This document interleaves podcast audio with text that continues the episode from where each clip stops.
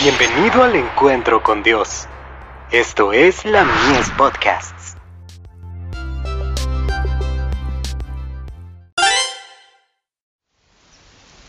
Cada día con Dios. La promesa de su presencia. Que prediques la palabra, que instes a tiempo y fuera de tiempo, redarguye, reprende, exhorta con toda paciencia y doctrina. Segunda de Timoteo, capítulo 4, verso 2. Todo el que quiera emprender una obra de reforma, enfrentará una decidida oposición.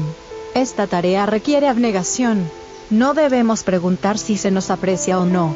Nada tenemos que hacer con eso. Consideremos cómo trabajó Cristo. Todo el que intente realizar alguna obra de reforma, que trate de conducir a los pecadores a una vida de abnegación y santidad, necesitará a cada instante la seguridad dada por Cristo después de su resurrección. He aquí yo estoy con vosotros todos los días, hasta el fin del mundo. Mateo 28, verso 20. Tomen la palabra. Vivan la palabra. Prediquen la palabra tal como lo han hecho en lo pasado. El Señor Jesús les ha dado la promesa de su presencia tórnenla, aprecienla. Ni a ustedes ni a mí nos corresponde verificar si se aprecian o no los actos de abnegación y sacrificio propio. La obra de reforma requerirá toda la fe, las lágrimas y oraciones que la inteligencia humana sea capaz de soportar. Nuestro cometido es, levantad la cruz y llevadla tras Jesús, luchando siempre por manifestar el mismo espíritu que lo indujo a anhelar su bautismo de sufrimiento en la cruz cuando se puso en manos del Salvador, la copa del sufrimiento en el jardín del Getsemaní, un pensamiento acudió a su mente, ¿bebería de esa copa o abandonaría al mundo para que se perdiera en sus pecados? Su sufrimiento sobrepujaba la comprensión humana. Cuando le sobrevino la agonía, era su sudor como grandes gotas de sangre que caían hasta la tierra.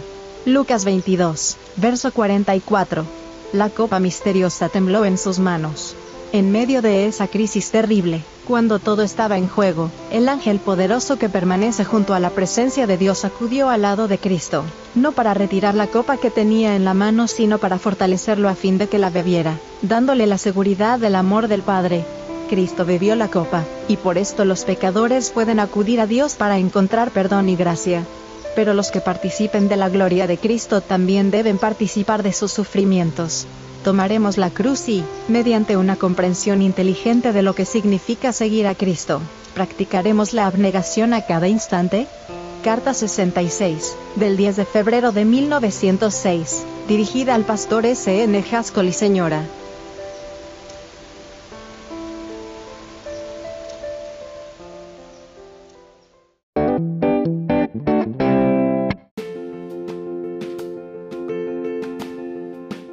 Visítanos en www.ministeriolamies.org para más contenido.